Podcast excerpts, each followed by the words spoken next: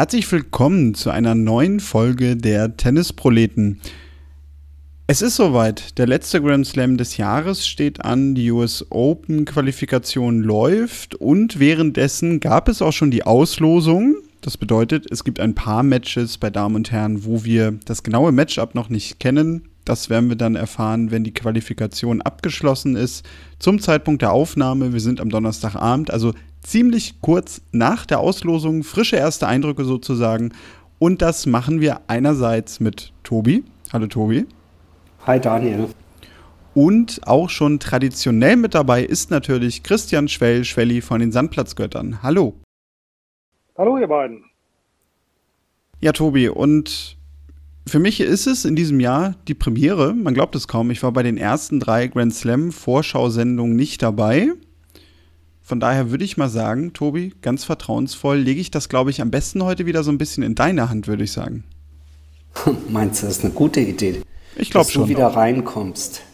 Ähm, das war mir gar nicht so bewusst, aber du sagtest es gerade eben, als wir uns zusammengeschaltet haben, dann bin ich erschrocken, denn auf der einen Seite ähm, heißt das nochmal drüber nachdenken, wir stehen schon vorm letzten Grand Slam Turnier des Jahres und wir haben das dreimal ohne dich geschafft. Also insofern ähm, wird es höchste Zeit, dass du wieder mit an Bord kommst. Ähm, die US Open als Turnier, als letztes großes, ja, als äh, letztes Grand Slam Turnier dieses Jahres stehen vor der Tür. Und ja, meine Güte, was haben wir schon erlebt dieses Jahr? Wir haben ähm, bei den Australian Open mit Arina Sabalenka endlich für sie den, den ersten Titel gehabt. Wir haben teilweise verrückte French Open erlebt, wo Alcaraz gegen Djokovic im Halbfinale heiß erwartet das Match plötzlich krampfte, was man so gar nicht erwartet hätte. Ähm, und die Tenniswelt sich gefragt hat, was ist das? Wird er daraus lernen? Äh, was hat das für Konsequenzen? Dann haben wir Wimbledon gesehen mit einem sicherlich sehr guten bis teilweise fantastischen Endspiel oder Finals auf beiden Seiten. Äh, vielleicht weit davon entfernt, meiner Meinung nach immer noch als bestes Match aller Zeiten betitelt zu werden, das Finale zwischen Djokovic und Alcaraz dort in Wimbledon.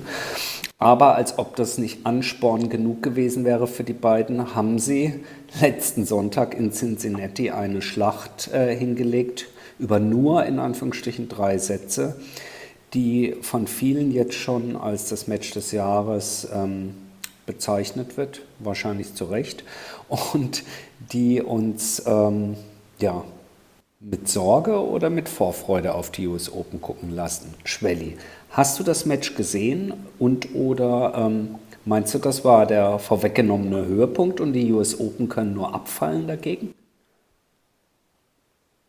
Ich habe das Match gesehen, aber das Ende habe ich tatsächlich erst äh, in der Aufzeichnung mir angesehen. Ich bin irgendwann Mitte des zweiten Satzes müde ins Bett gegangen, mhm. weil ich geglaubt habe, dass Herr Alcaraz das nach Hause spielen wird. Und äh, Herr Djokovic ja auch zwischendurch eher den Eindruck machte, als hätte er mehr mit der Hitze zu kämpfen als äh, mit dem Spanier. Äh, ich bin dann eines Besseren äh, belehrt worden und habe mir den Rest dann nochmal am nächsten Tag angeguckt und das war tatsächlich schon äh, ein sehr, sehr gutes Match und wahrscheinlich tatsächlich allein so von der Scoreline das äh, Match des Jahres. Und äh, dass die beiden natürlich in so kurzer Zeit zwei so herausragende Matches, die so eng verlaufen, gegeneinander gespielt haben. Also mein das Wimbledon-Endspiel und das jetzt. Ja, das lässt mich eher für, für die US Open hoffen. Warum, warum sollte ich da fürchten? Weil, weil, weil die anderen keinen Platz im Endspiel haben oder warum? Naja, weil es ja vorgezeichnet ist, auf was es hinausläuft. Ja, aber wenn es auf so ein Match rausläuft, dann kann das von mir aus gerne vorgezeichnet sein. Da habe ich nichts gegen. Also ich finde diese Auseinandersetzung im Moment höchst spannend, zumal sie ja jetzt in den beiden Matches ja dann auch eins zu eins ausgegangen ist und die sich gegenseitig so ein bisschen die Matches aus der Hand gerissen haben. Mhm. Ich finde das sehr interessant im Moment, äh, wie die sich äh, ja behaken.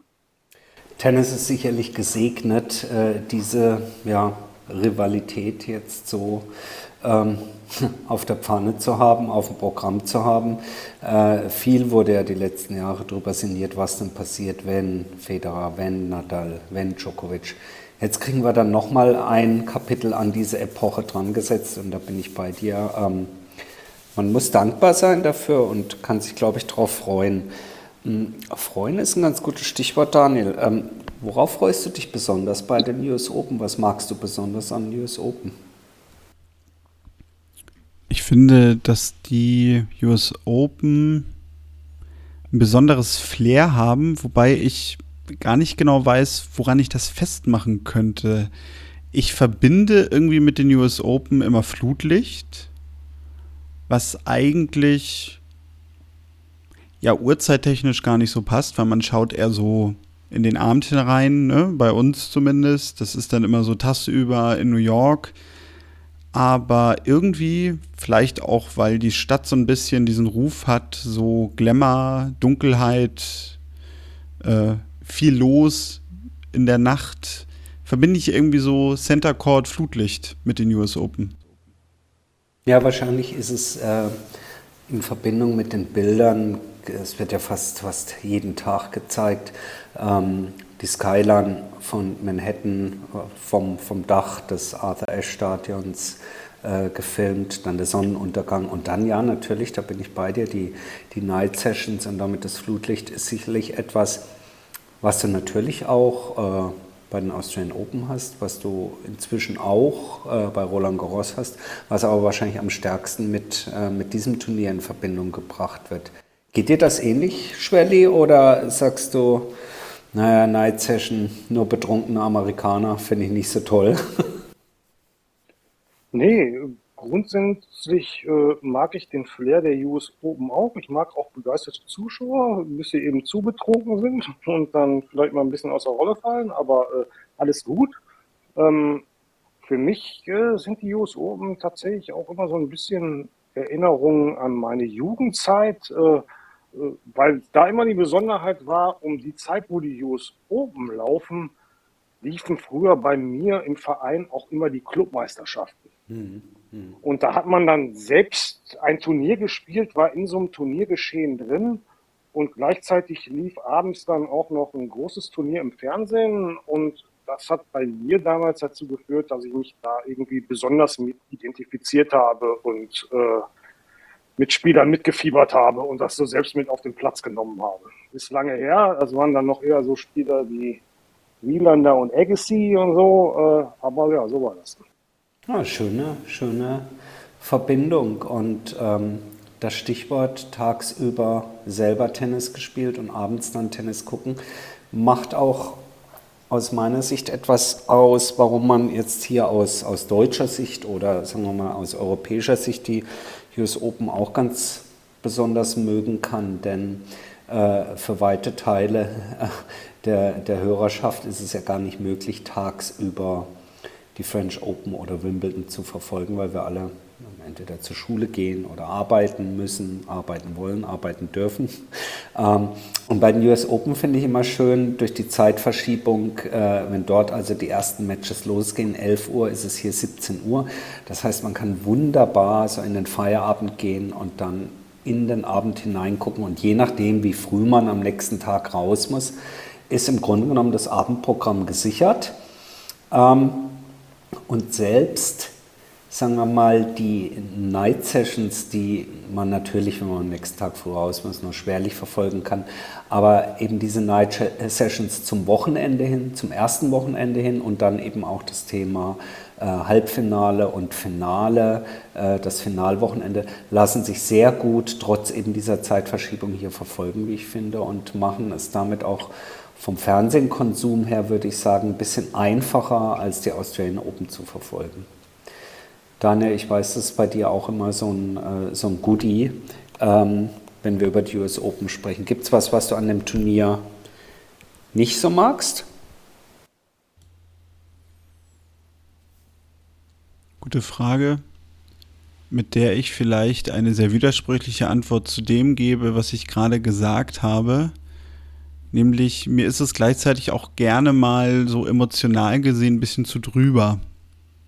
Also das, was ihr gerade so als ne, kreischende, übertriebene Fangemeinde beschrieben habt, die vielleicht auch schon Bier zu viel getrunken haben.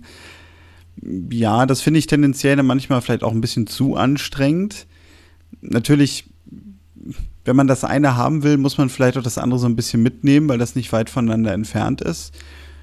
Ich glaube einfach, dass die US Open insgesamt auszeichnet, dass sie höchstwahrscheinlich das emotionalste Turnier sind und dass vielleicht darin aber auch so ein bisschen, wenn man es jetzt sagen will, dass das Problem des Ganzen liegt.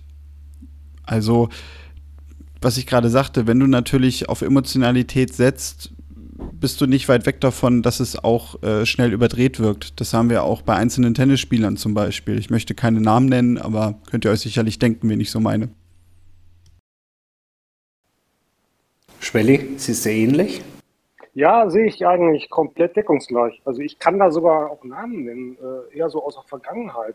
Äh, das war mir damals gar nicht so bewusst, aber was beispielsweise Jimmy Connors da früher abgezogen hat, im Zusammenspiel mhm. mit den mhm. Zuschauern, das war eigentlich, wenn ich mir das heute so auf YouTube nochmal angucke und äh, gibt da ja auch Berichte von Gegnern drüber und so weiter, das war echt nicht mehr feierlich und nicht mehr schön. Und mhm. äh, sehr, sehr unsportlich eigentlich. Ist damals, glaube ich, auch durch deutsche Presse und deutschen Kommentar und so, so sehr als totaler Fight und Kampfgeist und so verbrämt worden und äh, stilisiert worden. Aber äh, ja, also das New Yorker äh, Publikum äh, kann, wenn es sich auf die Seite eines Spielers oder einer Spielerin schlägt, auch ganz schön grausam sein. Total. Also ich glaube, man kann vielleicht mit Fug und Recht äh, behaupten, wenn die Turniere ein Musikstück wären oder eine Musikart, dann ist vielleicht die Australian Open wirklich äh, auch mit den Men at Work und Down Under so von der Stimmung her dann doch ganz gut beschrieben und New York US Open ist halt wirklich Heavy Metal und Hard Rock dagegen. Das ist schon laut, das ist schon wild, das ist an der einen oder anderen Ecke manchmal auch ein Stück drüber. Und man muss doch dann manchmal auch fast schon darum bitten, dass jetzt so zwischendrin vielleicht auch mal so eine Rockballade kommt, wieder zum Runterkühlen irgendwie.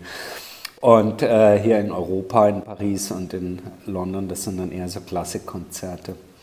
Äh, mir geht es ähnlich, also ähm, so begeisternd äh, und, und faszinierend manchmal dieses wilde Laute ist äh, bei den US Open, was man im Fernsehen so mitkriegt so, ähm, ja, so manchmal ein Stück zu exaltiert ist dann das Publikum, wenn dann die Kisscam und sonstiges durchs Publikum fliegt und man das Gefühl hat, die Leute produzieren sich eigentlich eher mehr selber, als dass der Tennissport dort im Mittelpunkt steht. Ähm, aber alles in allem, glaube ich, äh, eine schöne Hardrock-Party steht uns bevor, die ähm, wir haben gerade eben schon das Wort ein paar Mal in den Mund genommen, äh, die ja die meisten von uns dann im Fernsehen verfolgen, wobei Fernsehen ist vielleicht ähm, ein sehr altes Wort davon. Wir haben es ja in den letzten Folgen auch schon erwähnt gehabt. Und die dieswöchige Quali ist ja auch schon auch auf diesem neuen Ding zu sehen, was sich sportdeutschland.tv äh, nennt. Wir kriegen kein Geld dafür, dass wir die Jungs hier äh, und, und Damen und Mädels hier erwähnen. Ne?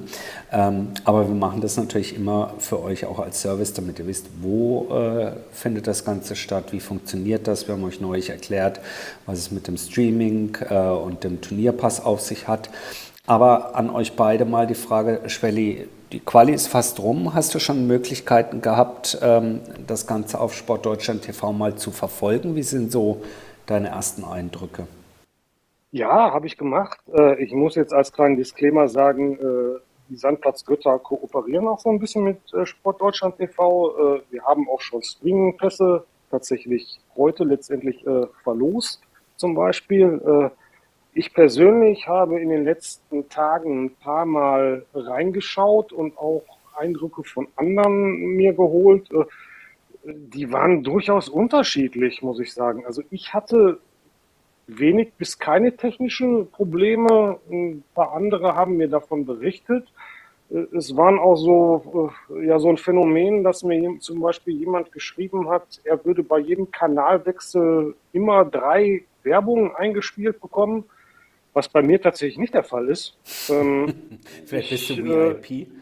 Äh, nee, äh, weiß ich nicht. Also bei mir wird, äh, wenn ich den Kanal wechsle in meiner, in meiner App auf dem iPhone, äh, tatsächlich immer eine, so, eine, so ein, so ein 10-Sekunden-Clip eingespielt äh, auf den könnte ich auch verzichten, aber ich sage mal so, dass damit komme ich auch auf YouTube oder so klar. Also das, das finde ich noch akzeptabel. Mhm. Aber äh, wenn das wirklich tatsächlich immer, äh, immer 30 Sekunden bei anderen oder mehr ist, äh, so einen Kanalwechsel, äh, der ja auch viel Sinn macht oder ein großer Bestandteil davon ist, wenn man so ein Streaming-Paket hat, wo man eben alles gucken kann und viel gleichzeitig läuft, dann fände ich das tatsächlich nicht so prickelnd. Aber man muss mal abwarten, ob das jetzt vielleicht nur erste Kinderkrankheiten sind, äh, die sich vielleicht auch noch abstellen lassen, bis dann wirklich das Hauptfeld beginnt, oder ob sich das so durchs Turnier durchzieht. Hm. Daniel, hast du schon was sehen können? Ja, bestimmt. Sehr viel sogar, oder? Ja, doch. Also ich habe äh, gerade, also den ersten Abend, Dienstagabend habe ich viel gesehen. Jetzt heute auch wieder ein bisschen was. Das mit der Werbung, also da war ich auch von betroffen. Ich habe immer sehr viel Werbeclips gehabt. Was mich so ein bisschen gestört hat, da bin ich mir aber sogar noch unsicher gewesen, ob nicht er das Problem vor dem Gerät saß, also in dem Fall ich. Ähm, ich hatte immer den Eindruck, dass wenn man ein Match aufruft, also sagen wir jetzt mal ein, ein Qualifikationsmatch von Laura Siegemund, dass dann unten auf der Seite nicht alle Matches vorgeschlagen wurden, die gerade laufen, sondern dass es dann immer nur ausschließlich auch die Damen-Matches waren und man für die Herren sich dann wieder neu durchklicken musste. Diese Konferenz habe ich kurz ausprobiert, hat mir jetzt noch nicht so viel gegeben. Das heißt aber jetzt nicht, dass ich sie schlecht finde. Habe ich einfach in dem Moment nicht gebraucht. Was mich auch äh, noch ein bisschen gestört hat, aber ich glaube, das sind wirklich so Sachen, weil das hat man oft bei Streamingdiensten, die neu sind oder die neue Angebote haben oder neue Formate anbieten, dass mir aufgefallen ist, wenn man guckt, was gerade läuft, dann ist nicht immer unbedingt das aufgeführt worden, das Match, das läuft, sondern das nach Zeit angesetzt gewesen ist. Also da wurden dann oft Matches äh, angezeigt live, die aber erst später eigentlich angefangen sind und das Match davor zum Beispiel lief noch. Das waren aber so Kleinigkeiten, also ich finde, da kann man mit leben. Kommentatoren technisch. Ja, wobei, wobei oh, ja? wenn ich da einmal kurz, also ich finde, das ist ähm, jetzt keine übermäßige Kritik, aber das ist irgendwie ein Ding, das muss gefixt werden. Also das, äh, finde ich, ist der große Vorteil, wenn du sagst, alle, alle Plätze, alle Matches und dann, dann kannst du da hin und her surfen. Die, äh, der, der Guide, der Programmguide, der muss passen und wer das wirklich fantastisch macht, da kann man sich nur eine Scheibe von abschneiden ganz oldschool TV-Sender, der aber auch Streaming äh, beherrscht, ist die BBC.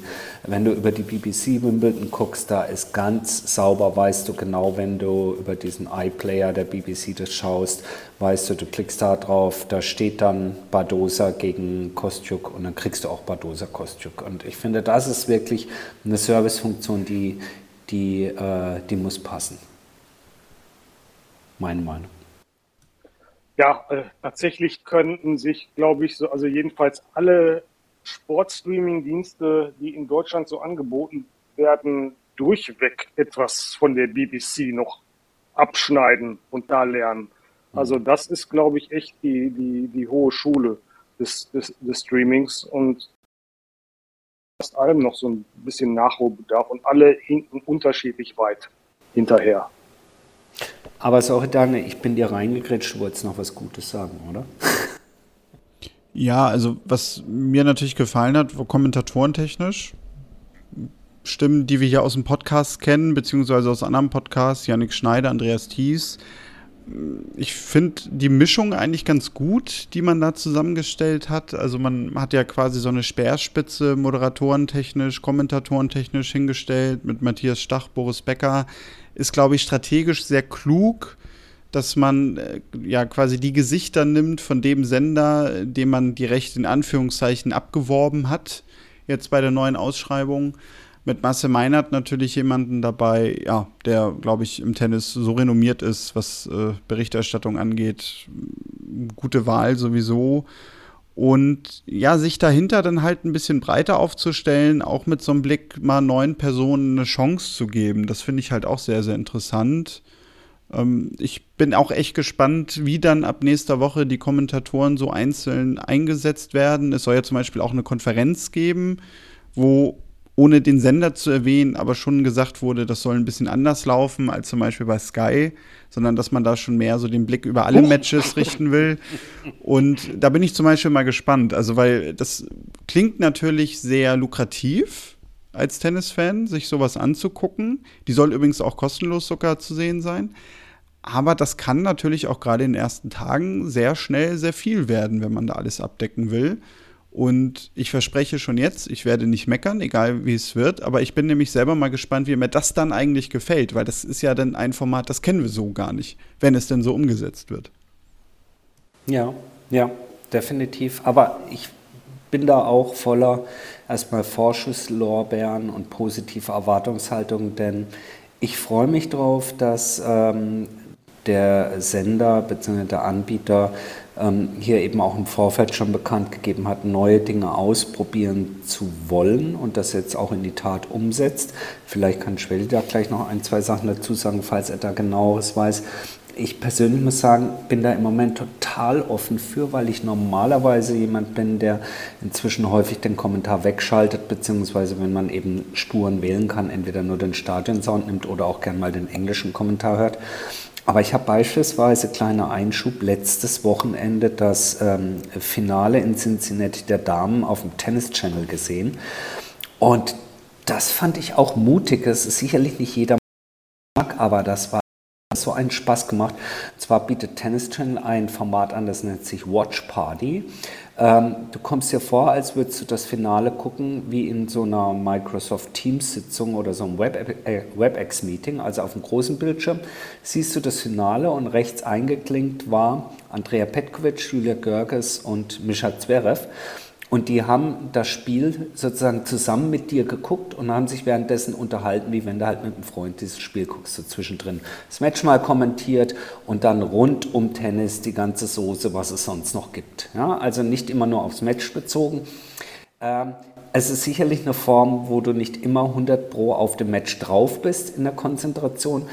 Aber ich fand es wirklich, und deswegen an der Stelle nochmal großes Lob an die drei und auch an Tennis Channel für dieses Format, ich fand das wirklich mal ein, ein, ein interessantes Format und fand es bemerkenswert, dass die drei auch ziemlich, ähm, ich will nicht sagen, dass sie vergessen haben, dass sie auf einer öffentlichen Plattform reden. So äh, Profi genug sind sie dann schon. Aber das war wirklich Sofa-Feeling und mir hat das gut gefallen. Schwelli, hast du das auch gesehen und ähm, gibt es bei äh, Sport Deutschland TV ähnliche Überlegungen? Weißt du das? Äh ich habe es nicht gesehen und von Überlegungen in der Richtung äh, weiß ich jetzt auch nichts. Wie die Aufbereitung, wie das gemacht wird, äh, äh, da bin ich auch nicht so vorinformiert, muss ich sagen. Ich weiß, dass man zumindest, äh, wenn man wenn man das Ganze über den über den Computer, über den Browser laufen lässt, dass es da eine Chat-Funktion gibt auf okay. den einzelnen Kanälen cool. Äh, und dass auch die äh, Moder nicht die Moderatoren, aber die Kommentatoren der einzelnen Matches dazu angehalten sind, und das haben die auch in den letzten Tagen teilweise schon gemacht, auf die Dinge, die da im Chat angemerkt oder gefragt werden, einzugehen. Äh, das finde ich zumindest vom Ansatz her auch mal eine gute neue Idee. Äh, ich bin gespannt, wie das angenommen wird. Für mich ist es halt wichtig, dass, äh, egal ob das jetzt Sport Deutschland ist, sondern allgemein im Streaming-Bereich halt, dass auch die Möglichkeiten des Streamings genutzt werden, die das gegenüber dem normalen alten Flimmerkistenfernsehen hat. Und äh, dass es da eben die Bandbreite gibt, die ihr auch schon erwähnt habt. Also äh, wir haben alle unterschiedliche äh, Vorstellungen, wie so eine Tennisübertragung äh, aussehen soll in den Details. Und ich finde, Streaming bietet die Möglichkeit, äh, viele Wünsche dazu erfüllen, viele individuelle Wünsche. Und ob ich das dann mit Kommentar oder ohne äh, oder welches Match und äh, mit Chat und ohne und so weiter solange ich mir das da nach meinem eigenen Gusto äh, möglichst individuell zusammenstellen kann, äh, bin ich der Sache sehr, sehr aufgeschlossen. Also ich muss auch sagen, im Gegensatz zu vielen äh, Kommentaren, die ich auch auf äh, Facebook bekommen habe, die Streaming fast grundsätzlich ablehnen und meinen, das müsste jetzt aber äh, so immer noch irgendwie auf Taste 1 bis höchstens 7 der Fernbedienung liegen, der, des analogen TVs und dann äh, los geht's. Äh, ich habe in den letzten Jahren auch bedingt darüber, wie ich das begleite, natürlich äh, nur noch gestreamt und überhaupt nicht mehr im Fernsehen geguckt, die Grand Slam Turniere. Also jetzt schon diverse ähm, diverse Jahre lang. Von daher ist es für mich jetzt auch nicht der Kulturschock, wie vielleicht für den einen oder anderen, äh, dass es überhaupt nicht mehr im normalen Fernsehen in Anführungszeichen äh, zu sehen ist. Äh, wobei ich natürlich verstehen kann, dass es, äh, dass es für manche Leute angenehm ist, wie es war, gerade für Leute, die nicht so viel gucken, da immer nur mal reinschauen wollen. Und tatsächlich die optimalste Lösung äh, fand ich durchaus diese Hybridlösung, die es über Eurosport gab und ja auch noch bei zwei äh, Grand Slam Turnieren gibt. Hm. Ähm, nur muss man auch sagen, äh, es wird auch seine Gründe äh, haben, äh, warum es die bei den US Open nicht mehr gibt. Ich äh, vermute, dass dieses Modell schwer refinanzierbar ist einfach. Ich denke auch. Ich denke auch.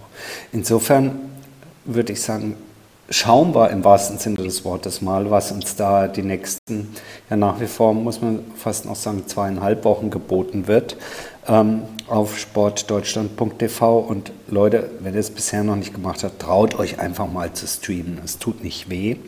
Ähm, sondern ihr könnt euch auf eine Menge Spielerinnen und Spieler bei den US Open freuen, auf eine Menge tolle Matches, auch tolle Erstrunden-Matches. Und deswegen mal so die Überleitung zum rein sportlichen. Daniel, gibt es eine Spielerin, äh, auf die du dich besonders freust und äh, vielleicht die auch noch in einem tollen Erstrundenmatch irgendwo gefangen ist? Oder beides? Spielerin, auf die ich mich besonders freue. Also ich glaube, da nenne ich keine neuen Namen.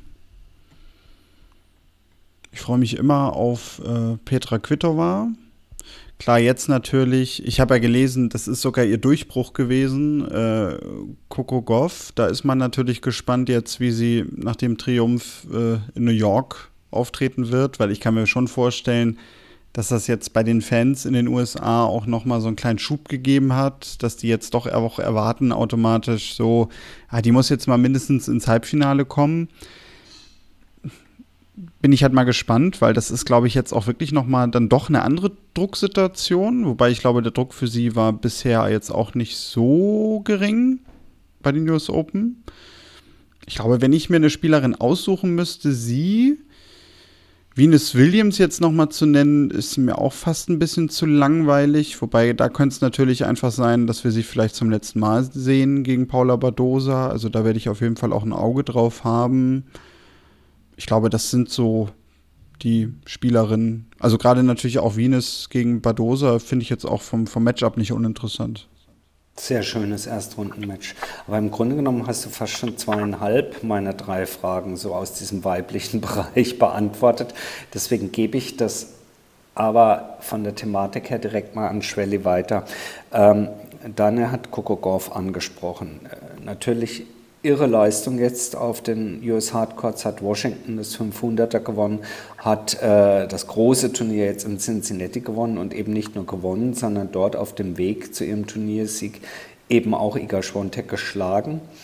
Naja, und nun will es die Auslosung böser, böserweise so, obwohl sie an sechs gesetzt ist, dass sie eben äh, dann doch auf Iga Schwontek schon relativ, in Anführungsstrichen, relativ früh treffen kann. Sie hat nämlich das Viertel von ihr erwischt. Das heißt, dort könnte es zu einem Kracher-Viertelfinale kommen, könnte, wenn denn nicht vielleicht die Erwartungen sogar zu hoch sind an Kokokov und sie unter dem Druck äh, der Öffentlichkeit zusammenbricht, Schwelli. Ist das ein ja. realistisches Szenario oder glaubst du, die ist trotz ihrer neuen Szenarien zugestellt, die wird das Ding nach Hause holen?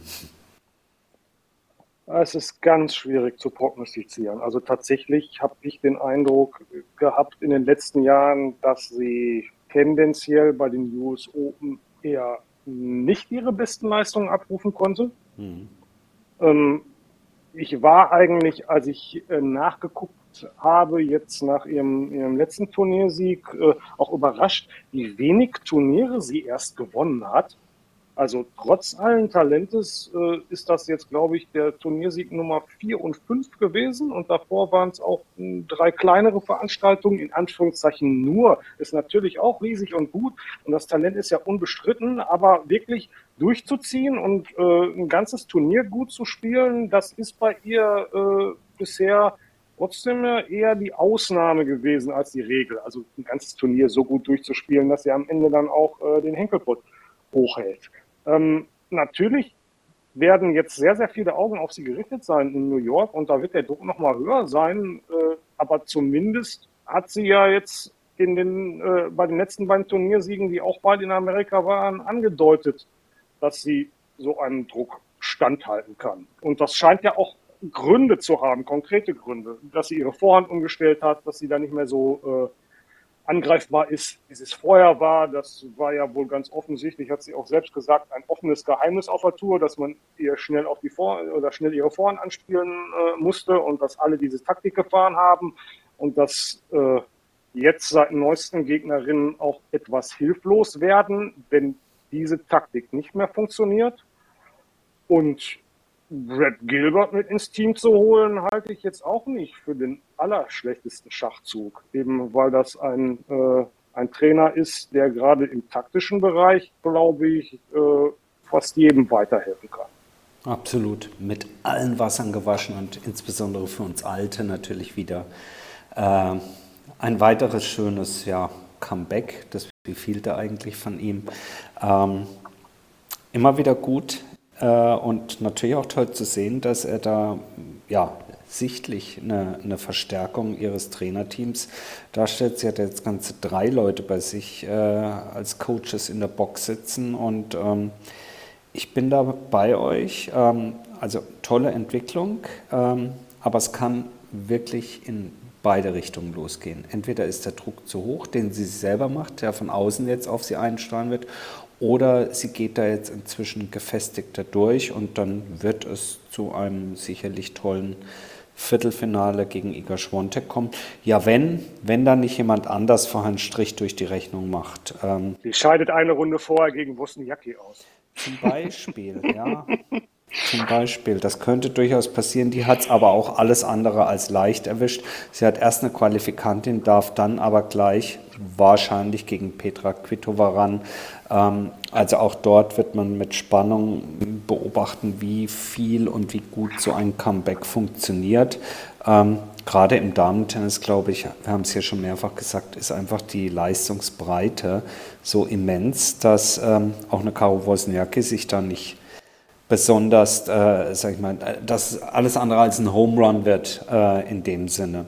Wir haben in diesem oberen Viertel noch einen, einen Kracher wahrscheinlich in der zweiten Runde, der, ähm, auf den ich mich freue. Kracher in dem Sinne, weil da können schon mal die Fetzen fliegen zwischen Jelena Ostapenko und Alice Cornet. Ja, das bitte. Das sieht ganz bitte gut lass, aus. Da kriegen wir ein heißes Match Runde 2. Ja.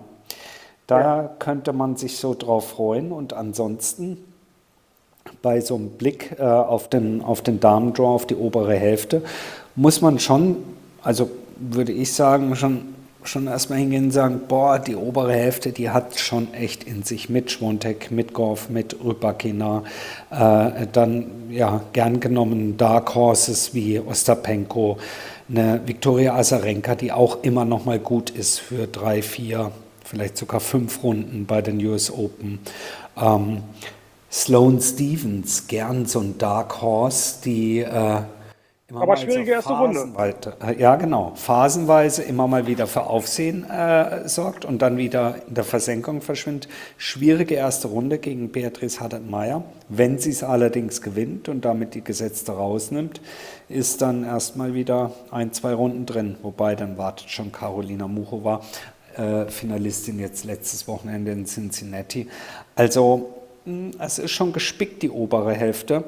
Daniel, in der unteren Hälfte gibt es, ähm, ich habe mich eigentlich gewundert, dass du sie gar nicht äh, genannt hast, aber Daniel Collins, oder ist sie in der oberen Hälfte? Ich habe sie noch gar nicht gefunden. Bei Collins hatte ich zumindest überlegt, ob ich äh, das so als, jetzt nicht unbedingt als Popcorn-Match nennen würde, aber sie spielt gegen Linda Fruvirtova. Ja. Könnte schon ganz unterhaltsam werden zumindest. Ist übrigens obere Hälfte, falls du sie immer ah, noch suchst. Sorry, ja. Mm. Ja, ich habe ich hab jetzt mal entschieden, ich, ich lasse das mal ein Jahr aus. Ich sage uns immer jedes Jahr, Danielle Collins gewinnt die US Open. Ich mache es jetzt dieses Jahr extra mal nicht, damit sie sie dann gewinnen kann. Okay, aber wenn sie sie nicht gewinnt, wer gewinnt dann die US Open bei den Damen? Ich bin einerseits ein bisschen dazu verleitet zu sagen, es wird Cory Goff weil ich mir schon vorstellen kann, dass die sich so ein bisschen in so einen, in so Flow eher spielen kann. Also gerade jetzt auch so mit dem Rückenwind dieser beiden Turniersiege. Ich glaube, dass das bei ihr eher weniger den zusätzlichen Druck ausstrahlt, sondern dass sie da eher was draus zieht. Ich würde sonst alternativ, also wenn, wenn ich mich jetzt nicht festlegen müsste auf einen Namen, würde ich sagen, die US Open-Siegerin kommt aber auf jeden Fall aus der oberen Hälfte, wobei das wäre natürlich eine sehr billige Antwort. Äh, deswegen sage ich einfach mal Goff. Ach, ich finde gar nicht so billig, weil aus der unteren Hälfte ist äh, nach wie vor eine Arina Sabalenka, äh, eine Jessica Pegula, die Bombe spielt im Und Moment. Auch. Und Chabeur. Insofern, okay. Also du sagst zumindest mal von oben, obere Hälfte des Damendors und Wahrscheinlich wird es Cory Goff. Schwelli, wen hast du? Ja, schwierig. Also in, in den letzten Grand Slam Turnieren habe ich mich ja, glaube ich, immer sehr darauf versteift, äh, dass das, äh, die Dreifaltigkeit äh, Zwiontek, Rybakina, Sabalenka, das ist äh, einer von denen machen wird. Also gerade in Wimbledon war es, äh, glaube ich, so. Und äh, vorher habe ich, hab ich Sviontek genannt bei den, äh, bei den French oben aus äh, einfachen Gründen. Tatsächlich glaube ich auch, dass, dass Goff eine Chance hat, ähm, dass das Feld meiner Meinung nach wieder ein bisschen offener ist, als es, als es mal war. Also ich glaube, da sind einige in der Spitze näher zusammengerückt. Und Sviontek beispielsweise hat auch ja zwischendurch so ein paar Schwächen gezeigt, äh, würde ich sagen, das ist nicht mehr äh, die, die schwebt nicht mehr vor den anderen, äh, sondern da, da gibt es Augenhöhe. Mhm.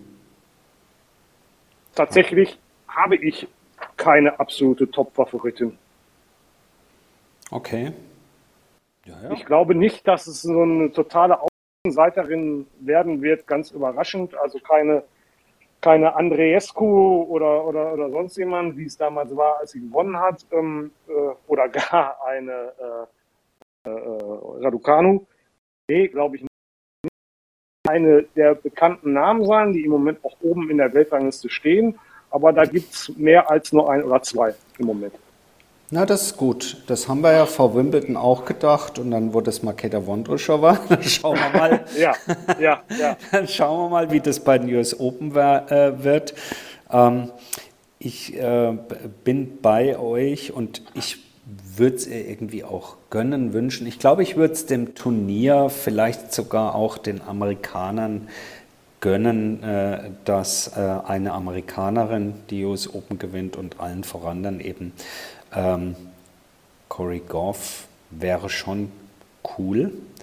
Ähm, wenn ich tippen müsste, also wenn mir jetzt jemand sagen, du musst jetzt hier 100 Euro setzen, dann würde ich dann am Ende vielleicht dann doch noch den Safe Bet nehmen und Schwontek äh, tippen. Aber ich bin da vollkommen bei dir, Schwelli. Der ist eben genau nicht mehr so safe im Sinne von setze 100 und bekomme 104 Euro, sondern ähm, ich würde setzen, weil ich dann vielleicht 115 kriegen würde. Sie gehört sicherlich noch zu den absoluten Top-Favoritinnen, aber eben nicht mehr so eindeutig ähm, wie noch vor Jahresfrist. Ähm, auf eine deutsche Spielerin würde ich leider nicht setzen. Ich habe lang gesucht, aber ich habe niemanden gefunden, der die US Open gewinnen kann. Schwelli, Du wahrscheinlich auch nicht, aber wie schätzt du überhaupt die Chancen oder das, was kann man von den deutschen Spielerinnen erwarten? Ja, dass sie sich im Rahmen ihrer Möglichkeiten verkaufen, würde ich sagen. Präsidialer äh, Sprech. Ja, ja, ich könnte Dietler von Arnim beerben. Ähm, nein, äh, Scherz beiseite. Ähm, ich mache mir im Moment tatsächlich so äh, mehr als noch vor einiger Zeit äh, Sorgen ums deutsche Damen-Tennis, muss ich tatsächlich sagen. Also ich, äh, ich habe eine Zeit lang gedacht, äh, da wird viel zu schwarz gesehen. Aber gerade so jetzt gestern, als Jule Niemeyer in der Qualifikation gescheitert ist, habe ich gedacht, boah, nicht, dass uns äh, da irgendwie eine weitere Generation deutscher Damen abhanden kommt, hm. in irgendeiner Weise wegbricht, wie was mit der Gener Generation davor erlebt haben. Also das sind ja alles äh, äh, Einzelsportlerinnen und das hat immer äh, unterschiedliche individuelle Gründe ge äh, gehabt, warum es da nicht geklappt hat, auch in dieser Generation Wickhöft und so weiter, Beck, was weiß ich. Ähm, aber äh, im Moment äh, drängt sich mir da niemand kurzfristig so auf, wieder äh, das zu machen, äh, was Niemeyer im letzten Jahr gemacht hat. Also ich habe eigentlich gedacht, die wäre einen Schritt weiter und würde einen weiteren Schritt nach vorne gehen können oder das zumindest konsolidieren können, weil da waren die Erfolge ja da, auch gerade bei den großen Turnieren, bei den Slams. Hm. Ja? Und hm. äh, das ist aber in diesem Jahr vollkommen äh, weg. Erst waren es äh, mein, meinem Gefühl nach immer so sehr knappe und unglückliche Niederlagen und seit einiger Zeit sind es vermehrt einfach nur noch Niederlagen. Und woran das liegt, darüber kann ich nur spekulieren. Ähm, weiß ich nicht, keine Ahnung. Aber das ist auf jeden Fall ein deutlicher Rückschritt und der wird sich ja jetzt, wenn die US Open vorbei sind, äh, wo sie viele Punkte zu verteidigen hatte, auch überdeutlich in der Weltrangliste zeigen.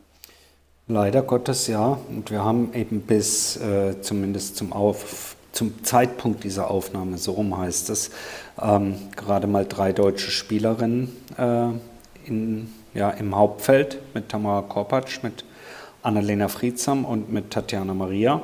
Äh, Daniel, du verfolgst die Quali diese Woche durchaus etwas intensiver. Laura Siegemund hat noch ganz gute Chancen, so wie sie sich bisher präsentiert, oder? Ja, genau. Also klar, ne, man muss immer, wie sagt man so schön, vom Match zu Match gucken, aber auch jetzt heute wieder gegen äh, Simona Waltert hatte sie, glaube ich, gespielt. Das fand ich doch sehr solide. Ja, äh, jetzt zu sagen, ne, die, die gehen irgendwie ins, ins Hauptfeld und gewinnen zwei, drei Runden, ist auch natürlich auch alleine deswegen schwierig, weil du musst ja auch gucken, wo du dann so ein bisschen landest. Also es kann ja auch sein, ne, dass du, wenn du es reinschaffst, irgendwie in der unteren Hälfte dann in diesem Matchup landest, wo die beiden, wo zwei Qualifikantinnen aufeinandertreffen. Es kann aber halt auch sein, dass du ja gleich gegen eine Coco Goffe irgendwie spielen musst, ähm, weil die hat ja auch eine Qualifikantin zugelost bekommen. Ähm, ja, sonst Eva Lüss ist ja noch dabei. Ähm, da könnte ich es mir auch durchaus vorstellen, dass sie es ins Hauptfeld schafft. Da halte ich jetzt nicht für ausgeschlossen. Hm, trotzdem, ja, also auch habe ich gestern Abend noch drüber nachgedacht. Noma Noah Akugur zum Beispiel hatte ja verloren, ihr Quali-Match. Ist man aber irgendwie, finde ich, mit den Augen gerade eher schon bei dieser nächsten Generation. Also da hat Schwelli nämlich total recht. Also so Tamara Korpatsch, Annalena Friedsam, man kann bei denen jetzt ja gar nicht sagen, dass die durchweg schlecht spielen, weil die stehen regelmäßig in den Top 100. Gerade eine Tamara Korpatsch finde ich eigentlich sehr faszinierend. Die kriegt hier, also ich meine jetzt auch wirklich, was Tennisszene betrifft, eigentlich absolut keine Aufmerksamkeit, keine Berichterstattung irgendwo, aber schafft es immer ja, wieder, sich in die Top 100 zu schieben. Und das ist zum Beispiel etwas, was ich eigentlich sehr, sehr bemerkenswert finde. Und was aus meiner Sicht sogar auch viel zu wenig gewürdigt wird, um das vielleicht auch mal ein bisschen umzudrehen, dass dann da vielleicht noch äh, Luft ist, um es dann noch mal einen Schritt weiter in die Top 50 oder so zu schaffen. Vielleicht. ist ja aber auch nicht ausgeschlossen, dass das noch passieren kann. Nehmen wir auf Herrenseite einfach mal einen Oscar Otte, der irgendwie von heute auf morgen plötzlich äh, Top 40 stand und eigentlich niemand wusste, woher das jetzt plötzlich kommt. Es liegt vielleicht auch wirklich ein bisschen an der Vermarktung, die auch der DTB betreibt, weil man mit diesem Porsche Talent-Team, zumindest geht es mir so, was jetzt auch soziale Netzwerke betrifft, viel mehr Content reingespielt wird über eine Noma Noah Akugue, über eine Eva Lys, eine Ella Seidel, als das dann zum Beispiel bei einer Tamara Korpatsch oder einer Annalena Friedsam oder einer Mona Bartel der Fall ist. Ich glaube, dass das auch so ein bisschen reinspielt, wo man ja die, die Augen so ein bisschen weglenkt, weil wenn man jetzt parallel zum Beispiel mal zieht, sagen wir mal Dominik Köpfer, der sich über gute Challenge-Ergebnisse dieses Jahr wieder in die Top 100 gespielt hat, ja, den nimmt man schon irgendwie mehr wahr.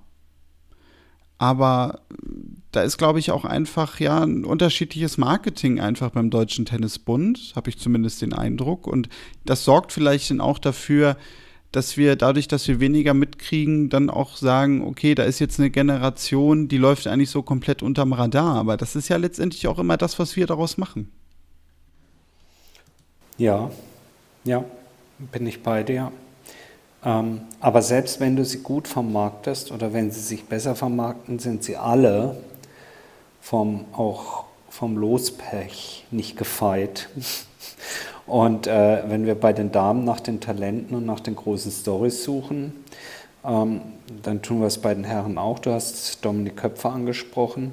Der spielt sich durch gute Ergebnisse wieder in die Top 100, kommt direkt wieder ins Hauptfeld rein bei den US Open und bekommt dankenswerterweise direkt die Nummer 1 im Ranking Carlos Alcaraz zugelost, äh. Und so geht es weiter. Wir haben im Moment aktuell vier Deutsche im Hauptfeld als Starter und die hängen alle im obersten Viertel. Dankbarste Aufgabe, wie gesagt, Dominik Köpfer gegen Carlos Alcaraz, dann Yannick Hanfmann gegen Yannick Sinner. Ähm, auch wahnsinnsbombenlos, äh, wird sich sicherlich freuen, dass er da auf einem größeren Chord wird spielen können, aber es gab schon bessere Auslosungen. Und Daniel Altmaier, der ja durchaus auch eine sehr gute Saison spielt, hat noch ein los und lösbares erstes Los in der ersten Runde mit Constant Lestienne aus Frankreich und trifft dann aber gegen den vierten Deutschen im Felde, wahrscheinlich gegen Alexander Zverev, der es in der ersten Runde mit Alexander Vukic zu tun bekommt. Also alles in allem auch hier im, ja, im Worst Case, Schwelli, ähm, ein Deutscher in Runde 2, wir lassen die Qualifikanten mal im Moment noch außen vor, ein Deutscher in Runde 2 oder zwei Deutsche in Runde 2, die sich dann gegenseitig oder einer einen eliminiert und wir stehen in Runde 3 mit einem da, oder? Ja, kann passieren. Ne? Kann passieren. Ne? So, wobei auch andere in, in, alle Richtungen, also ich glaube jetzt ehrlich gesagt nicht, dass Dominik Köpfer äh, Carlos Alcaraz schlagen wird. Und ähm, äh, Yannick Hanfmann hat in den letzten Wochen auch keine überragenden Ergebnisse gehabt und er müsste schon top spielen, um Yannick Sinner irgendwie gefährden zu können. Da sind wir uns wahrscheinlich auch einig. Äh, äh, ja, dann bleibt Altmaier, halte ich auch äh, für, naja, zumindest machbar. Und dann, der würde dann wahrscheinlich auf Alexander Zverev treten, wobei Vukic darf man, glaube ich, nicht unterschätzen. Ne? Der ist so 50 in der Welt und hat zuletzt Choric und Korda geschlagen. Oh je, okay. Ne? Also es gibt einfache erste Runden auf Hartplatz, würde ich mal so sagen. Irgend, irgendein, in Anführungszeichen, Sandplatzspieler, der äh, um die 100 spielt oder, oder so, äh, hätte, hätte Zverev da vielleicht auch lieber gehabt. Also da muss er ein bisschen aufpassen. Normalerweise muss das natürlich klappen. Ja, und äh, da bin ich ganz bei dir. Es würde mich wundern, wenn jemand anderes als Alexander Zverev in Runde 3 äh, steht von den DTB-Profis, von den männlichen. Ja, also so richtig rosig sieht es nicht aus, denn wenn man mal rein von der Papierform her geht, ähm, bekommt das dann in Runde 3, also Alexander Zverev in Runde 3 mit einem, kann man inzwischen fast sagen, seiner Lieblingsgegner zu tun, mit Grigor Dimitrov, den er dann doch schon ganz gerne mal schlägt. aber dann würde in Runde 4 Yannick Sinner auf ihn warten. Da ist zwar beides möglich, aber je nachdem, welche Hälfte des Draws zuerst spielt, findet die Runde 4 für diese Spiele am Sonntag statt. Das heißt, wenn es ganz blöd läuft, ist halt wieder kein deutscher Spieler und keine deutsche Spielerin in der zweiten Woche des Grand Slams dabei. Ich will hier nicht den Teufel an die Wand malen, aber es gab schon ermutigendere Auslosungen für den deutschen Tennisbund Schwelli, oder? Ja, mit Sicherheit. Ich meine, ich, ich schätze, ich schätze Zverev auf Hartplatz äh, bei den US Open deutlich stärker ein als äh, auf Rasen beispielsweise. Ja. Äh, irgendwie hat mir da seine Einstellung in diesem Jahr auch nicht äh, so ganz gefallen, beziehungsweise ich war ein bisschen verwundert, wie er da so rangegangen ist. Ähm, aber gut, äh, wie gesagt, ich glaube, grundsätzlich ist er, ist er auf Hartplatz und auf den Hartplätzen in New York besser. Nur Sinner in Runde 4 und dann im Viertelfinale vielleicht Alcaraz. Wenn das Erstere gut gehen sollte, ist natürlich ein Brett. Ne? Also äh, da, da kann es schon, auch wenn er gut drauf ist, passieren, dass in Runde 4 oder aber erst recht im Viertelfinale dann Endstation ist. Gar keine Frage. Also da muss jetzt nicht besonders viel schief laufen und äh, ganz viele Doppelfehler kommen und, und, sonst was. Also die Form ist ja durchaus äh, im Anstieg und äh, er hat sich ja zuletzt gegen Djokovic, fand ich, auch, auch nicht so schlecht verkauft. Alles gar keine Frage. Aber ähm, ich, ich würde jetzt auch niemals sagen, dass, dass äh, Zverev in diesem Feld irgendwie ein, ein Mitfavorit auf den Titel ist. Beileibe nicht, beileibe nicht. Wobei, Daniel, du warst in den letzten Wochen so viel unterwegs. Ähm, auf der einen Seite kann man sagen, an der Tennisbasis, ähm, dann auf unterschiedlichen Levels vom Tennisgeschehen. Ähm, wenn Alexander Zverev äh, Yannick Sinner schlägt, anschließend Carlos Alcaraz, im Halbfinale Daniel Medvedev und im Finale Novak Djokovic, dann hat er den Grand Slam-Sieg wirklich verdient, das muss man sagen. Würde dann nach deinen Erfahrungen der letzten Wochen sowohl medial als auch auf den Tennisplätzen eine zweite Boris Becker-Mania hier aus, äh, ausbrechen in Deutschland? Oder ist es vollkommen egal, wen er schlägt? Ähm, es wird sich nichts ändern. Vielleicht jetzt nicht unbedingt nichts ändern, aber wir haben das schon mal drüber gesprochen. Also was diese absolute Begeisterung angeht, das gibt es, glaube ich, nur einmal. Heute vielleicht auch einfach noch weniger, weil auch Gesellschaft sich verändert hat, natürlich. Hm, ich, es würde, glaube ich, schon was auslösen. Also ich glaube, er würde sportlich noch mal mehr im Fokus stehen. Das, das glaube ich schon. Wobei das, glaube ich, aber dann auch nur wirklich temporär bei den Grand Slams der Fall wäre. Also die Frage ist natürlich auch so, Sport ne, geht nun mal immer mehr ins Pay-TV. Ich persönlich finde es ja auch nicht schlimm. Äh,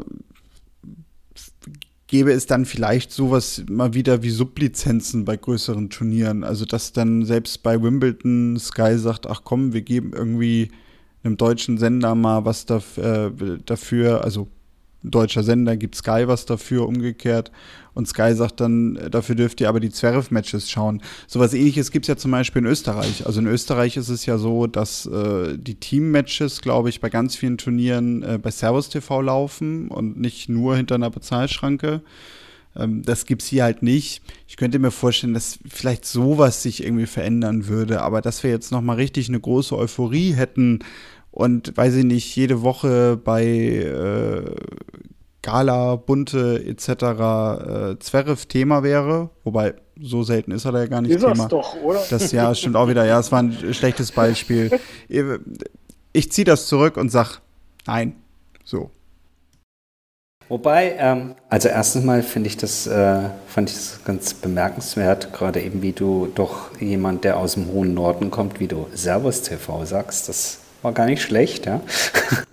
Ja, das ist der, ich, ich habe mit den, man könnte sagen, richtigen beziehungsweise vielleicht falschen Leuten zu tun. Ja, ja, ich habe das gerade eben ein bisschen rausgehört. Also wenn ihr es nochmal hören wollt, drückt mal auf 30 Sekunden zurück, da könnt ihr Daniel Hofmann Servus TV sprechen hören. Ähm, Aber äh, dieses Thema äh, Schauen und äh, äh zu, äh, in tiefster Nacht aufstehen, das kann man ja dann durchaus und muss man ja bei den US Open, wenn man packende Viertelfinals sehen möchte. Ich kann mich erinnern, wie ich vor Jahren das äh, Match, das war ein Viertelfinale, ja, ähm, Team, das sind wir wieder bei den Österreichern gegen Nadal gesehen habe, was wirklich durch die ganze Nacht durchging. Also mehr so diesen Eulenmodus äh, gehabt habe. Schwelli, bist du während der US Open, bist du Eule oder bist du mehr so Sundowner-Gucker und dann gehst du dann doch ins Bett?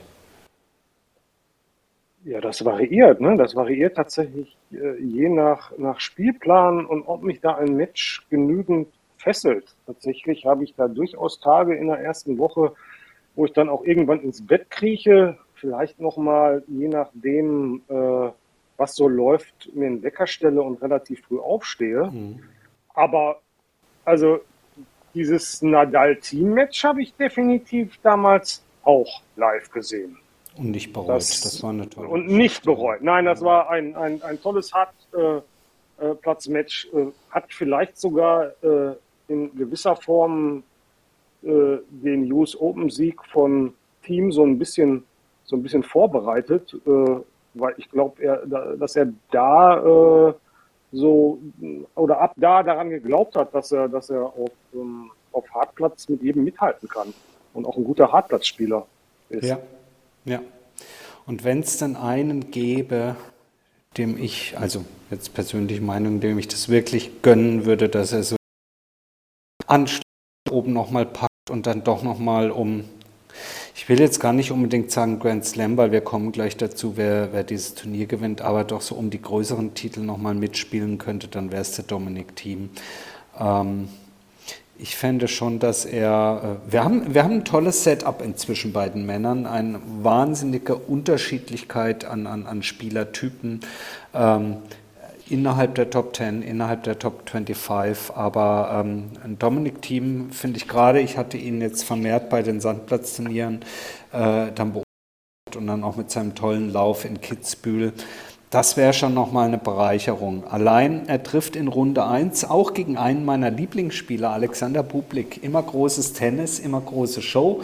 Äh, nicht immer ganz ähm, konstant und vor allen Dingen auch nicht immer die beste und weiseste Shot Selection, aber auf jeden Fall immer großes Theater und der passt halt nun mal sehr gut, glaube ich, nach New York und zum dortigen Publikum. Ähm, Schwelli, hast du ein, zwei Begegnungen, wo du sagst, boah, erste Runde, je nachdem, wann es terminiert ist, da würde ich mir dann wirklich den Wecker für stellen? Ja, durchaus. Also diese, äh, diese Begegnung äh, Public-Team finde ich schon sehr interessant, muss ich sagen. Ähm, Gusubori gegen Rublev finde ich ist auch eine interessante erste Runde, wo ich mir tatsächlich auch vorstellen könnte, dass es da eine Überraschung geben kann, mhm. weil Rublev für mich in den nicht so ganz sattelfest wirkt. Ähm, ja, warte mal, lass mich mal gucken. Ähm, was habe ich mir sonst noch rausgesucht. Korda gegen Fuchsovic finde ich nicht ganz uninteressant. Äh, dann natürlich Tsitsipas gegen Raonic. Oi, okay. Das äh, habe ich noch gar nicht gesehen, stimmt. Ja, finde ich, äh, ist, ist ein Knaller. Äh, ich finde Tsitsipas äh, auch recht angreifbar im Moment. Ähm, tatsächlich spielen spielt der Sieger daraus in der zweiten Runde dann höchstwahrscheinlich, weil der gegen Qualifikanten spielt, gegen Popyrin. Finde ich auch einen interessanten Weg für, sollte sich Tsitsipas gegen Raonic durchsetzen. Ähm, nicht so einfach. Danach wartet dann auch noch ähm, Eubanks da ziemlich nah. Also es, äh, es, ich könnte mir vorstellen, dass Tsitsipas Schwierigkeiten bekommt. Mhm. Äh, in dieser ersten Woche. Äh, muss ich da richtig durchbeißen. Ähm, ja, was, was habe ich noch? Das war's, glaube ich. Ja, so, du, äh, ja, sag nur doch immer. Na, wobei du sprichst hier. Ähm, von, gegen Berrettini, sehe ich gerade. Ja, das ist ein schönes. Da hast du Finde ich, ne? also erstmal muss man sich daran gewöhnen, dass da nicht äh, Matteo Berrettini der gesetzte Spieler ist. Ähm, von daher fällt es mir jetzt fast schwer zu sagen, äh, was denn da die, dann die Überraschung wäre, hm. äh, wenn, wenn der eine oder andere äh, gewinnt. Ähm, ja. ja. Hast du noch was? Ähm, ich habe eine ganze Menge, die ich mir anschauen werde, aber ich überlege, ob Daniel eigentlich überhaupt noch ansprechbar ist, wenn ähm, hier seine Aufschlag. Ah, ich, ich sehe gerade Murray gegen Mute. Ja. Mein Gott, das ist ja, jetzt auch so ein Ding. Das, das wirklich, äh, das ist durchaus sehenswert. Äh, ja. Könnte aufgrund der Tatsache, dass es sich um Andy Murray handelt, vielleicht noch auf so etwas wie dem Grandstand stattfinden. Ansonsten, wenn es auf einem Nebenplatz ist, wird da bestimmt Bombenstimmung sein, könnte ich mir vorstellen. Und ähm, wie gesagt, bei Daniel mache ich mir so ein bisschen Sorgen, weil seine gesamten amerikanischen Aufschlagasse entweder noch auf Wildcards angewiesen sind, wie John Isner. Oder der seine hier, Karriere beendet, ne? Der wahrscheinlich dort eins seiner letzten Matches spielen wird. Ähm, oder eben ähm, Langzeitverletzte wie Riley Opelka gar nicht mehr dabei sind. Daniel, auf was, vor dem Hintergrund, auf was freust du dich? Ja, Isna natürlich schon. Letzter Auftritt. Schauen wir mal, wie viele Matches das noch werden. Ähm, ja, ich, ich wollte es gerade sagen, also für Raonic Popyrin würde ich mir natürlich den Wecker stellen, wenn das in der zweiten Runde was wird. Wobei, da könnte ich mir vorstellen, die spielen eher doch früh am Tag dann.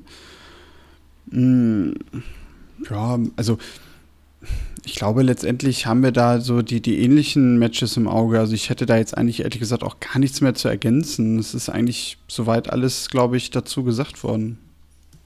Dann frage ich dich doch lieber gleich, wenn du dir die untere Hälfte anguckst, die sozusagen ange, von unten angeführt wird von Novak Djokovic. Ich habe mir vorhin wirklich Mühe gegeben, aber ich finde keinen einzigen Spieler, ähm, aus diesen 64 oder 63 Verbleiben, wo ich mir auch nur annähernd vorstellen könnte, dass er Novak Djokovic ein Bein stellt auf seinem Weg ins Finale. Wirklich keinen. Und ich will den armen Spielern damit gar kein, gar nicht Unrecht tun. Tommy Paul spielt eine tolle Saison. Allein ich sehe ihn nicht gegen, gegen Novak Djokovic äh, drei Sätze gewinnen. Taylor Fritz ist außer Form, wird wahrscheinlich zusätzlich mit seinem USA-Druck äh, entweder gleich gegen einen anderen Amerikaner, Steve Johnson, in der ersten Runde ausscheiden. Tsitsipas lässt sich neuerdings von Ladies irritieren, die ein Bienengeräusch imitieren, obwohl er an und für sich, als er nach Amerika rüber ist, äh, beziehungsweise in Los, Los Cabos war es, glaube ich, ein Hartplatzturnier, Vorbereitungsturnier gewonnen hat. Aber ich, ich, ich sehe keinen. Tiafo ist sicherlich bei guter Stimmung in den USA immer ein Run Richtung Viertelfinale zuzutrauen. Und von der Papierform her würde dann Kaspar Ruth auf ihm warten im Achtelfinale und dann von unten kommt ein Holger Rune, der starke Verletzungssorgen hat derzeit. Also ein Tiafo ist sicherlich ein Run Richtung Viertelfinale, vielleicht wenn es ganz gut läuft, auch Richtung Halbfinale zuzutrauen. Aber gegen Novak Djokovic in der Form, seht ihr irgendjemanden da? Also, also ich nicht, nö. Also dann sind wir auch, Tia, auch Tiafo nicht. Nee, also, ich halte den sogar eher äh, für ein bisschen überschätzt. Also nicht falsch verstehen. Ich, äh, ich sehe den total gerne ja. spielen und seine Art und so weiter äh, ähm, auf, dem, auf, dem, Platz super, alles klar. Äh, also sehr, äh, sehr unterhaltsam. Aber ähm, ich finde auch, äh, aus seinem Sieg gegen Rafa Nadal wurde sehr, sehr viel gemacht. Ja. Ähm, ja. Also das war nicht der Nadal bei 100 Prozent und wahrscheinlich auch nicht bei 90 Prozent.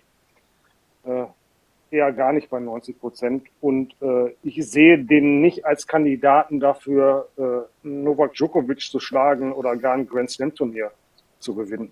Nee. Also abso absolut nicht. Äh, tatsächlich sehe ich da im Moment keinen der vielen äh, ja auch hochgelobten Amerikaner, die so eine Stufe drunter stehen, äh, entweder an der Schwelle zu Top Ten oder äh, oder noch ein bisschen weiter hinten. Also viele Leute da mittlerweile, die die da wieder etabliert haben. Äh, Jugendarbeit mit sehr viel Aufwand scheint sich da ja auszuzahlen, keine Frage.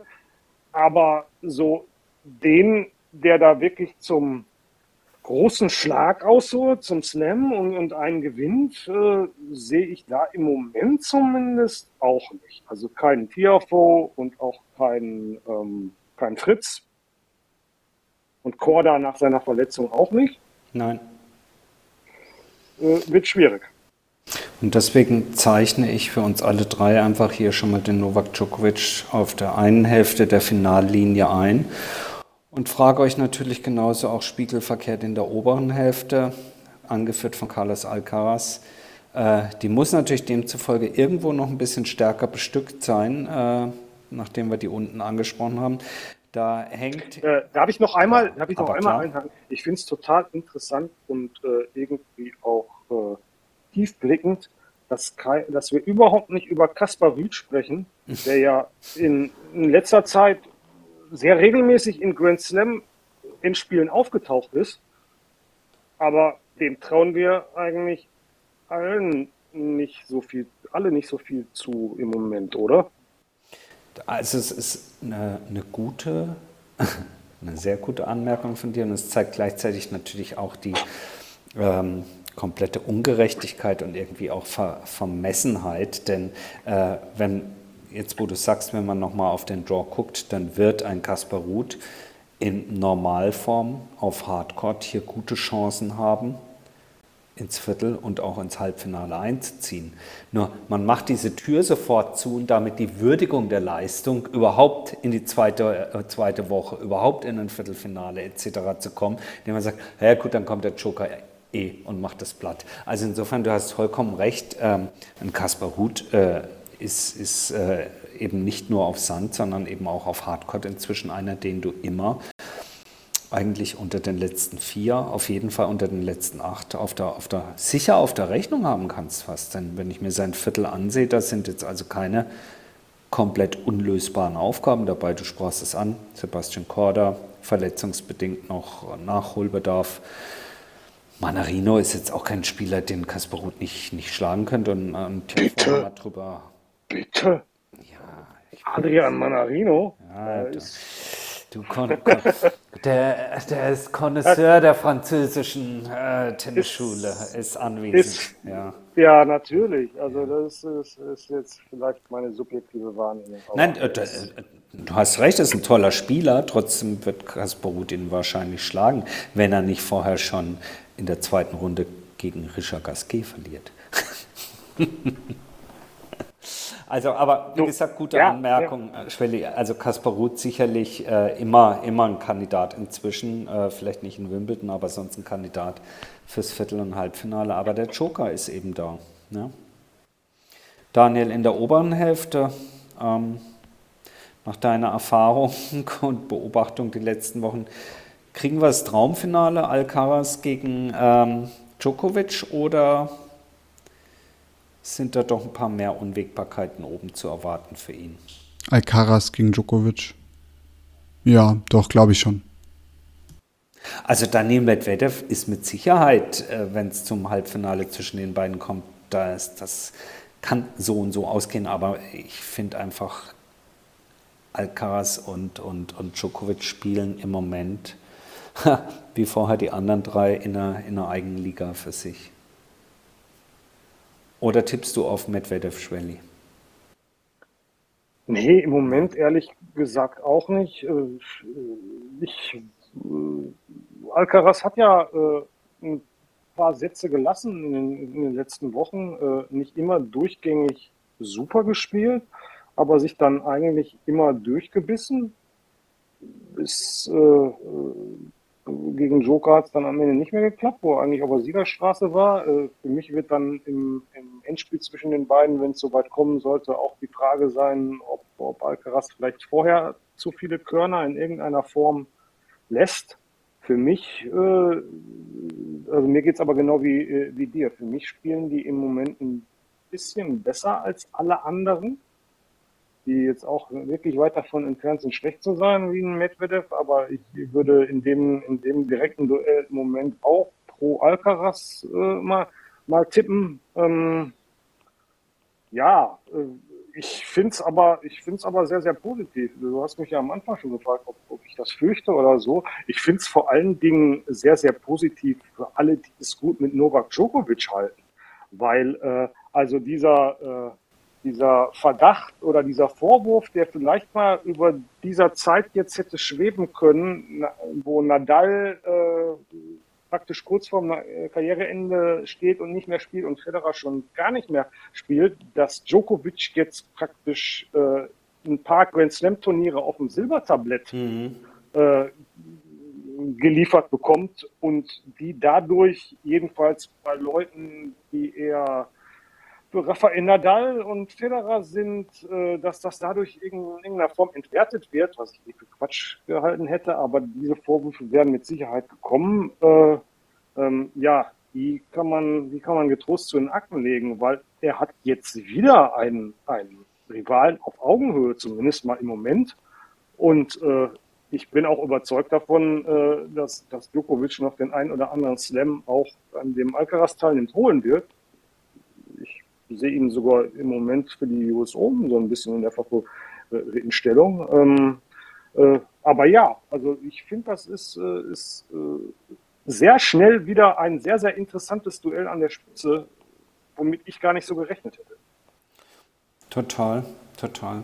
Ich gehe da mit euch und mit dir und ähm, glaube, dass ähm, Normalerweise, also bis heute Morgen hätte ich gesagt, ich sehe Alcaraz leicht im Vorteil, ganz leicht im Vorteil gegenüber Djokovic in einem Finale. Jetzt mit der Auslosung halte ich es für nicht ganz unwahrscheinlich, dass, wenn alles so nach Papierform läuft, dass Alcaraz mit Sinner im Viertelfinale und Medvedev im Halbfinale sicherlich Gegner hat, wo er am Ende, nicht sicherlich, aber Gegner hat, wo er am Ende als Sieger daraus hervorgeht, wo er aber gegebenenfalls dort äh, ein oder zwei Sätze wird äh, nicht liegen lassen, sondern abgeben müssen, die dann viel Kraft kosten, diese beiden Matches. Und dann könnte, gerade wenn man sich eben die Auslosung in der unteren Hälfte anschaut, wo ein, wie ich finde, vergleichsweise einfacherer Weg für Djokovic vorgezeichnet ist, dann könnte die Physis äh, je nach Spielverlauf im, im Finale einen Ausschlag geben. Deswegen äh, heute Morgen leicht Alcaraz jetzt sage ich leichte Favoritenrolle für Djokovic. Daniel, siehst du das ähnlich?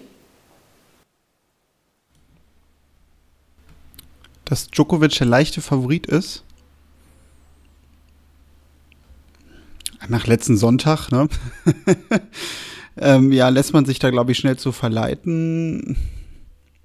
Also äh, die, die Frage ist ja so ein bisschen, äh, wenn sie jetzt über fünf Sätze spielen, wird wahrscheinlich es auch wieder einfach am Ende so sein, dass so ein bisschen die Tagesform entscheidet.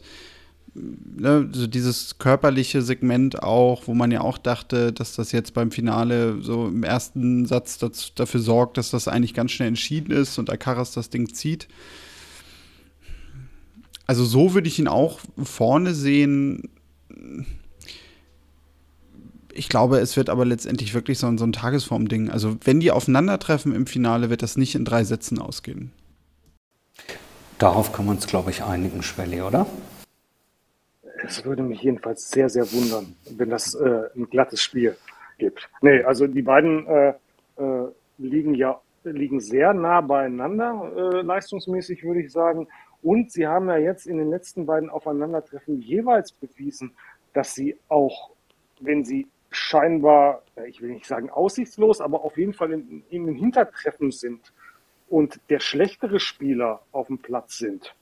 Das war ja Alcaraz in Wimbledon am Anfang definitiv.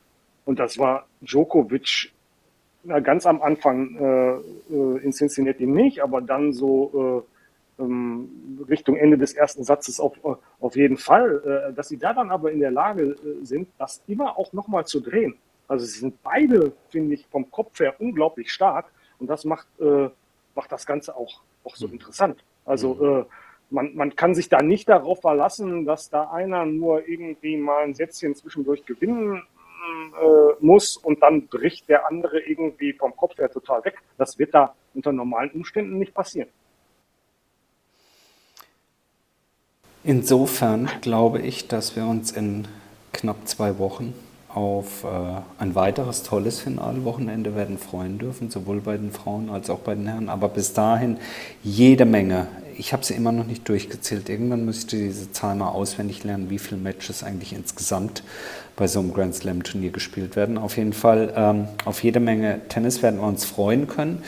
Schwelli, du wirst das Ganze, wir haben es äh, zwischen den Zeilen schon angesprochen heute ähm, bei den Sandplatzgöttern auf deinen entsprechenden Seiten auf Facebook und äh, auf Instagram wieder schön begleiten. Ne? Gibst uns ja, äh, gute ja. Zusammenfassung wahrscheinlich, insbesondere dann, wenn du aufgestanden bist. Ja, ich, es wird, wird das, das volle Paket wiedergeben, was es, äh, wie man es von den Sandplatzgöttern gewohnt ist, wenn man sie denn verfolgt. Das ist schön. Und äh, du hast es vorhin kurz gesagt. Gibt es bei dir noch was zu gewinnen oder das ist durch? Gell? Nee, leider ähm, äh, ist, das, äh, ist das schon abgelaufen. Ah, okay. Äh, man, man, man, konnte tatsächlich zehn, insgesamt zehn Streaming-Pässe äh, mit vollem Zugang ähm, bei mir gewinnen. Allerdings habe ich das äh, Hast du neun selber genommen für dich, oder? Neun sind bei dir gelandet. ja, genau. Ich habe äh, hab sehr viele Instagram-Accounts in den letzten mhm. äh, Tagen erstellt. Nein, ich, äh, ich habe mir gedacht, ich, äh, ich beende diese, äh, dieses Gewinnspiel fairerweise, bevor das Angebot von Sport Deutschland äh, abläuft, den Pass für 5 Euro weniger äh, sich, mhm. äh, sich zu holen. Ich glaube, das ist jetzt mit, das war erst bis zum 20., aber ich glaube, das ist jetzt noch bis zum 27. Bis, 27. Also bis, zum, bis, äh, bis, zum, Sonntag möglich. Und äh, diese Möglichkeit äh, wollte ich denen, die nicht gewinnen, gerne offen halten. Und mhm. deswegen äh, ging das Gewinnspiel bis gestern oder die Verlosung bis gestern. Und, äh, und heute habe ich dann die Gewinner als Glücksfee gezogen und auch schon benachrichtigt. Sehr schön, dann auch äh, von Seiten der Tennisproleten herzlichen Glückwunsch an die Gewinner. Äh, Daniel, wir als äh, Tennisproleten und du als hauptberuflicher ähm, ja, Tennisbegleiter, du bist gut ausgestattet, ja? Du kannst alles sehen oder sollte Sportdeutschland.tv, um sie hier noch einmal zu nennen, dir nicht auch noch ein paar schicken? Hm, nö, habe ich alles schon erledigt selbst. Hast du es selber erledigt, ja. ja. Ja, also ganz normal deine Gebühr überwiesen. Genau, genau, ja. Ich werde nicht in, in Großbritannien residieren oder in den USA, so wie man es ja bei anderen Grand Slams manchmal macht. Okay, okay. Also insofern ähm, würde ich sagen, ich danke euch beiden ganz herzlich. Danke euch draußen äh, fürs Zuhören. Ähm, Wenn es euch gefallen hat, empfehlt uns gerne weiter. Wenn es euch nicht gefallen hat, sagt es uns, was wir besser machen können. Ihr erreicht uns unter Tennisproleten auf Instagram, Facebook und Twitter, Querstrich X. Äh, wenn ihr euch noch nicht angemeldet habt für unser grandioses Tippspiel zu News Open, auch das könnt ihr noch tun bis Sonntag. Äh, seid gerne dabei. Ähm, und oder schreibt uns eine Mail an kontakt.tennisproleten.de. Jetzt wünsche ich euch allen ganz, ganz viel Spaß, tollen Sport bei den US Open. Dir, Schwelli, ganz herzlichen Dank für dein, äh, dein Gastspiel, so heißt das. Ja. Thank you for having me wie yes. der US Open Connoisseur sagt. Ja, der, der französische Connoisseur zieht sich jetzt zurück ja, zu seinem Streichkonzert. Ich mache äh, äh, den Heavy Metal an, ja, stimme ich auf die US Open ein. Und äh, Daniel, du kannst schon mal das Popcorn bereitstellen. Ich glaube, wir können uns freuen auf zwei tolle Wochen. Insofern viel Spaß, macht's gut, bis kommende Woche und tschüss.